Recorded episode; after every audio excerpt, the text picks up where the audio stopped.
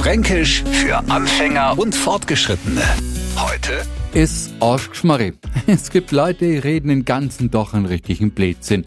Können es machen, wenn sie es zum Beispiel im Keller machen und dort ihre Briketts oder Kartoffeln erzählen. Aber bitte nicht uns. Aber zum Glück können wir uns wehren und zwar mit einem richtig typisch fränkischen Satz. Das typisch Fränkische dort dran ist, dass er nicht nett, alles andere als charmant und schon gar nicht rücksichtsvoll ist der hat er vielleicht der Arschgeschmarri. Bevorzugt Dummschwätzer, wichtig Dur und manchmal auch Politiker, wenn sie oft einmal derer harten fränkischen Kritik stellen. Dem Neufranken kann ich das Arschgeschmarri nicht wörtlich übersetzen, weil es einfach keinen Sinn macht. Und genau das ist es. Sinnloses, dummes und vollkommen unnötiges Gerede. Fränkisch für Anfänger und Fortgeschrittene.